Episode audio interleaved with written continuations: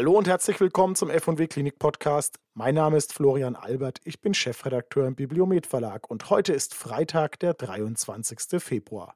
Seit vorgestern wissen wir, das Transparenzgesetz, es kommt. Bundesgesundheitsminister Karl Lauterbach ist es gelungen, eine Mehrheit im Vermittlungsausschuss mit den Ländern zu organisieren. Das ist in vielerlei Hinsicht für die deutschen Krankenhäuser ein ganz interessantes Paket, es soll einerseits helfen, die ganz akute finanzielle Krisensituation vieler Kliniken zu entschärfen. Es soll aber auch ein Transparenzportal geben, ein ganz wichtiges Puzzlestück für den Bundesgesundheitsminister in seiner großen Krankenhausreform. Und, last but not least, soll jede Menge Geld fließen. 50 Milliarden Euro stehen im Raum für den Umbau der Krankenhauslandschaft. Darüber ist zu diskutieren und in unserer heutigen Folge wollen wir mal reinschauen in dieses Paket und gemeinsam analysieren, was drinsteckt und welche weiteren Fragen damit verbunden sind. Ich freue mich sehr, dass ich dazu meinen Kollegen aus Berlin begrüßen darf, Jens Mau aus unserem Hauptstadtbüro. Er war gestern im BMG bei Karl Lauterbach. Lieber Jens, du beobachtest ja auch die Krankenhausreform für uns ganz intensiv. Wie ist denn so deine Einschätzung zu dem, was im Vermittlungsausschuss jetzt beschlossen wurde? Ja, Florian, vielen Dank für die Einladung zum Podcast. Ich denke, ein echter Kompromiss ist es ja eigentlich nicht, weil Karl Lauterbach, ähm, wie er selbst sagt, alles durchgesetzt hat, äh, was er wollte. Ja, ich denke, das Transparenzgesetz wird am 22. März durchgehen. Da lassen die SPD-geführten Länder sicher nichts mehr anbrennen. Das ist sicherlich ein Erfolg für Karl Lauterbach, wenn auch ein verspäteter, denn eigentlich hatte er das Gesetz ja schon im November vergangenen Jahres angekündigt und das Portal sollte eigentlich schon längst online sein. Dieses Vergleichsportal oder der Klinikatlas ähm, soll jetzt im Mai an den Start gehen erst in einer Basisversion und dann sollen nach und nach weitere Daten hinzukommen. Also sowas wie personelle Ausstattung, Fallzahlen, Komplikations- und Mortalitätsraten der einzelnen Abteilungen. Die Schwierigkeit ist, das sagt Herr Lauterbach auch selber, diese Daten risikoadjustiert für die Bürger aufzubereiten. Denn werden die Kliniken zu Unrecht schlecht dargestellt, könnte das zu Klagen führen.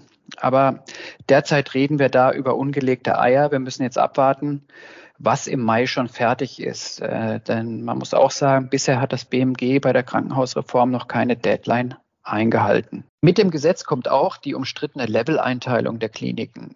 Welche weitere Verwendung die Bundespolitik für die Level hat, ist unklar und ebenfalls umstritten. Klinikverbände fürchten, die Level werden irgendwann Grundlage für, für das Finanzierungssystem wie ursprünglich geplant. Das ist möglich, aber derzeit eine Mutmaßung. Viele Kliniken haben in den letzten Wochen und Monaten Alarm geschlagen. Ihnen geht es betriebswirtschaftlich nicht gut. Insolvenzen vermelden wir immer öfter. Das war ja ein wichtiger Punkt auch für die Länder, diesem Gesetz zuerst nicht zuzustimmen, weil eben keine akuten Hilfen für die Krankenhäuser mit eingedacht waren. Jens, womit können die Krankenhäuser in 2024 denn jetzt rechnen? Also ganz konkret können Sie mit den versprochenen fünf bis sechs Milliarden Liquiditätshilfen rechnen, aber das ist ja kein extra Geld. Darauf haben die äh, Klinikverbände auch immer wieder hingewiesen. Die Landesbasisfallwerterhöhung ist hingegen frisches Geld, auf das die Krankenhäuser ehrlicherweise schon länger Anspruch haben. Der Landesbasisfallwert ist ein Multiplikator in der Fallpauschale, die äh, relativ komplex ist. Bisher werden über die Landesbasisfallwerte allerdings nur die Hälfte der Tarifsteigerungen der Ärzte finanziert und der Orientierungswert, der die Kostenentwicklung für Kliniken abbildet und der eigentlich gut ist, wird auch nicht vollumfänglich in den Landesbasisfallwert mit einbezogen. Außerdem orientiert sich der Landesba Landesbasisfallwert grob gesagt an den Fallzahlen.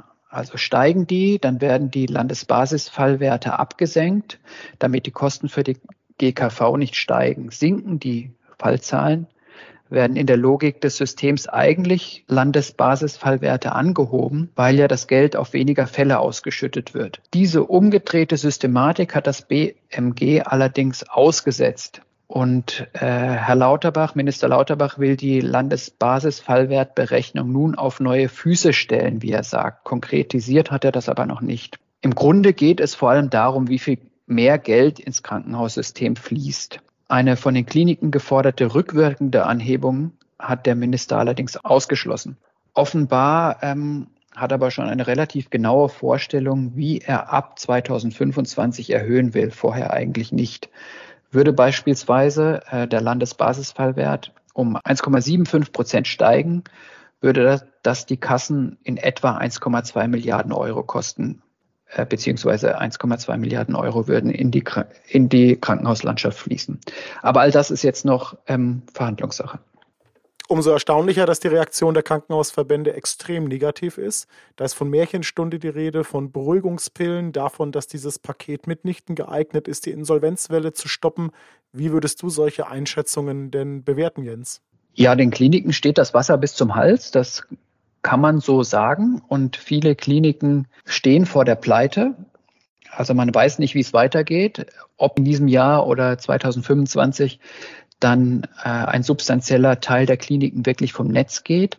Aber momentan ist es so, sie können ihre Rechnungen nicht mehr bezahlen. Und das wissen auch die Krankenkassen, die Kostenträger.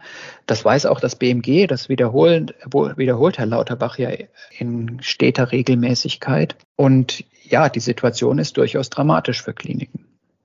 Lass uns nochmal über das Transparenzportal sprechen, Jens. Das ist ja das Kernstück dieses Gesetzpakets. Jetzt sind Transparenzportale, Patientenportale, wo man sich informieren kann über die Qualität eines Krankenhauses, nichts Neues. Das haben wir seit sehr vielen Jahren am Markt. Warum ist dieses Portal für Karl Lauterbach und für seine Krankenhausreform eigentlich so wichtig?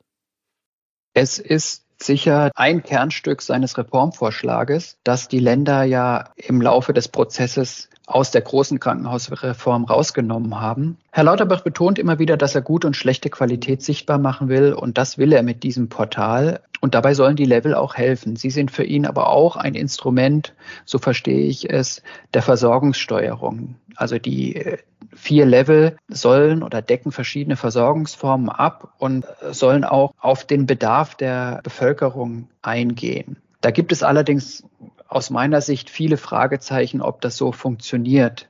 Neulich saß äh, der Vorsitzende des Sachverständigenrates Gesundheit, Michael Halleck, ähm, auf, einer, ähm, auf einem Pressepodium mit Herrn Lauterbach.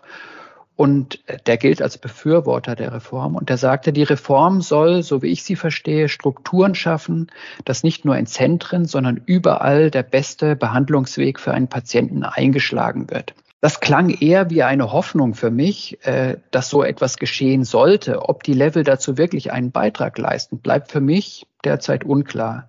Das ist Bedarfsplanung mit ganz vielen Komponenten und da kommt es, wie die Länder auch immer betonen, am Ende auch auf die regionalen Begebenheiten an. Zielt Karl Lauterbach mit diesem Portal wirklich auf Patienten, dass die dieses Portal nutzen, sich schlau machen und selber eine informierte Entscheidung treffen? Oder ist dieses Portal nicht eher ein Hebel in dieser Krankenhausreform, das für die Länder, für die Krankenhausplaner, für alle Stakeholder, die über Strukturen entscheiden, über Leistungsgruppen, über Fusionen und wie auch immer, dass die sozusagen die ersten Ansprechpartner für so ein Portal sind? Es kann beides sein. Man muss wirklich dann sehen, wie dieses Portal und auch äh, die Oberfläche äh, konzipiert sind, ob das dann ähm, benutzerfreundlich ist, ob die Patienten dann wirklich einen Mehrwert haben und da auch draufgehen. Aber ich denke schon, das, was du gesagt hast, es ist vor allem auch ein Portal, um Transparenz und Daten über die Versorgungslandschaft zu generieren und darauf weitere politische Entscheidungen aufzubauen, wie man die Krankenhauslandschaft sinnvoll reformiert. Ein ganz wichtiger Punkt dabei ist bekanntlich auch das liebe Geld. Ein Umbau der Krankenhauslandschaft ist nicht umsonst zu haben. Das war immer so ein geflügeltes Wort. Und irgendwie war allen klar, wenn der Bundesgesundheitsminister so eine Reform angeht und eingreift in Länderhoheit wie Krankenhausplanung, dann wird er sich diesen Kompromiss im Zweifel auch erkaufen müssen. Bislang sind viele davon ausgegangen, dass Karl Lauterbach arm ist wie eine Kirchenmaus und gar nicht viel anzubieten hat. Und jetzt liegen auf einmal 50 Milliarden Euro für die Transformation der Krankenhauslandschaft auf dem Tisch. Wie überrascht warst du, dass der Minister dieses Ass noch im Ärmel hatte?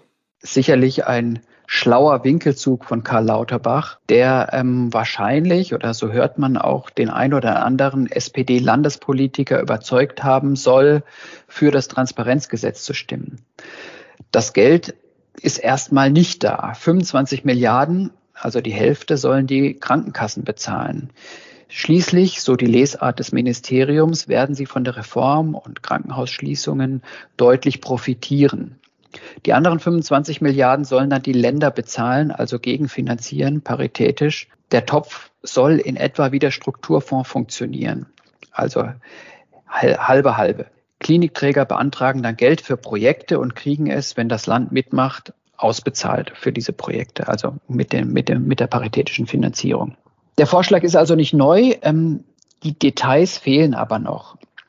Der Topf ist natürlich hochinteressant, weil alle Seiten über äh, die letzten Jahre immer unterstrichen haben, Klinikreform und Klinikschließungen und neue Strukturen kosten Geld, kosten viel Geld, kosten Milliarden. Nun wäre es mal interessant zu wissen, wie effektiv der Strukturfonds letztendlich mit seinen rund ähm, zwei Milliarden Euro zum Umbau der Krankenhauslandschaft beigetragen hat.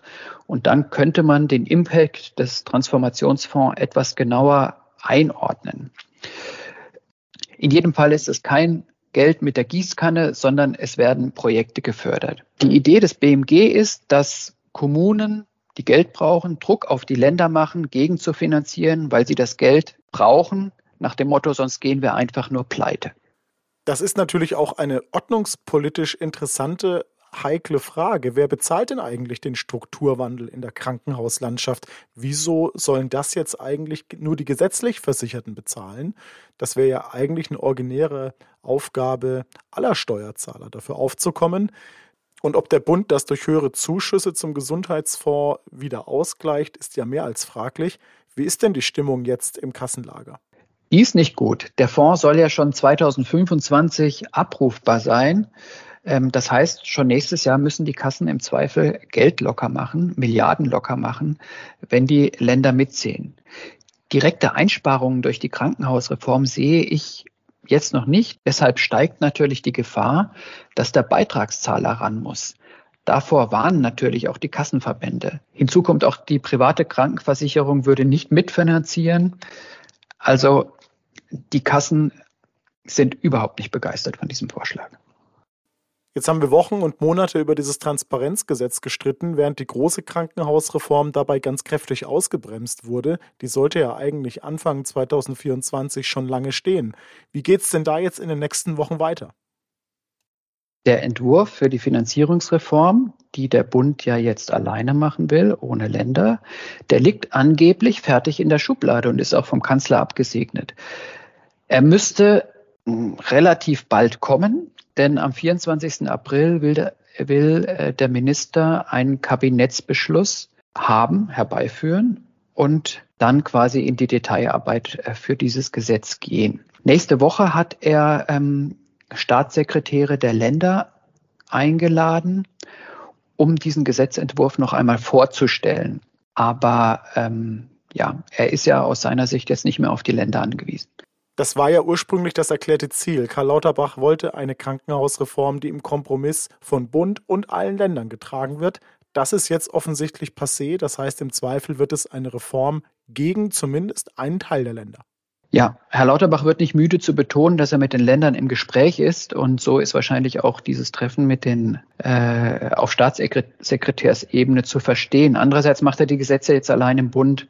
Ich denke, der 2023 beschworene gemeinsame Weg, der föderale Konsens, ist aufgekündigt. Äh, ich denke auch, dass es wichtig ist, dass jetzt was kommt, äh, mit dem man arbeiten kann. Wie groß diese vom Bund getragene Reform ist, hängt dann letztendlich von den Details ab, die das BMG und nachgeordnete Organisationen wie das INIC oder im Falle des Transparenzgesetzes jetzt das IQTIC abliefern. Die Reform wird bei weitem nicht perfekt sein. Das kann man, glaube ich, schon sagen, die Kritik, die die DKG kürzlich geäußert hat, ähm, auf Basis einer Webeto-Studie an den Vorhaltepauschalen ist durchaus berechtigt. Es wird also Fehlanreize geben, es wird Verwerfungen geben und Dinge, die nicht funktionieren. Mit der Finanzierungsreform, wenn sie denn kommt, beginnen dann die Jahre des Feinjustierens also Patientensteuerung, eine an der Bevölkerung orientierte Bedarfsplanung und der strukturierte Ausbau der ambulant, des ambulanten Angebots dürften dann die nächsten dicken Bretter sein, die das BMG und die Länder bohren müssen. Es bleibt zweifellos spannend. Das werden wir als Redaktion natürlich weiter eng begleiten in F&W auf bibliometmanager.de und auch auf dem DRG-Forum am 21. und 22. März in Berlin mit Karl Lauterbach, mit der Vorsitzenden der Gesundheitsministerkonferenz, Kerstin von der Decken aus Schleswig-Holstein. Dürfen Sie jetzt schon gespannt sein, wenn die beiden über die Krankenhauspolitik diskutieren. Am 22. März ist übrigens die Abstimmung im Bundesrat zum Transparenzgesetz. Auch dieses Thema werden wir auf dem DRG-Forum genau an diesem Tag diskutieren und der Frage nachgehen, welche Wirkung kann so ein Portal denn eigentlich entfachen für die Patienten, aber auch für die Stakeholder im System. Jens, danke für deine Einschätzung und danke an Sie fürs Reinhören. Wir freuen uns aufs nächste Mal hier im Podcast von F&W. Danke und schönes Wochenende.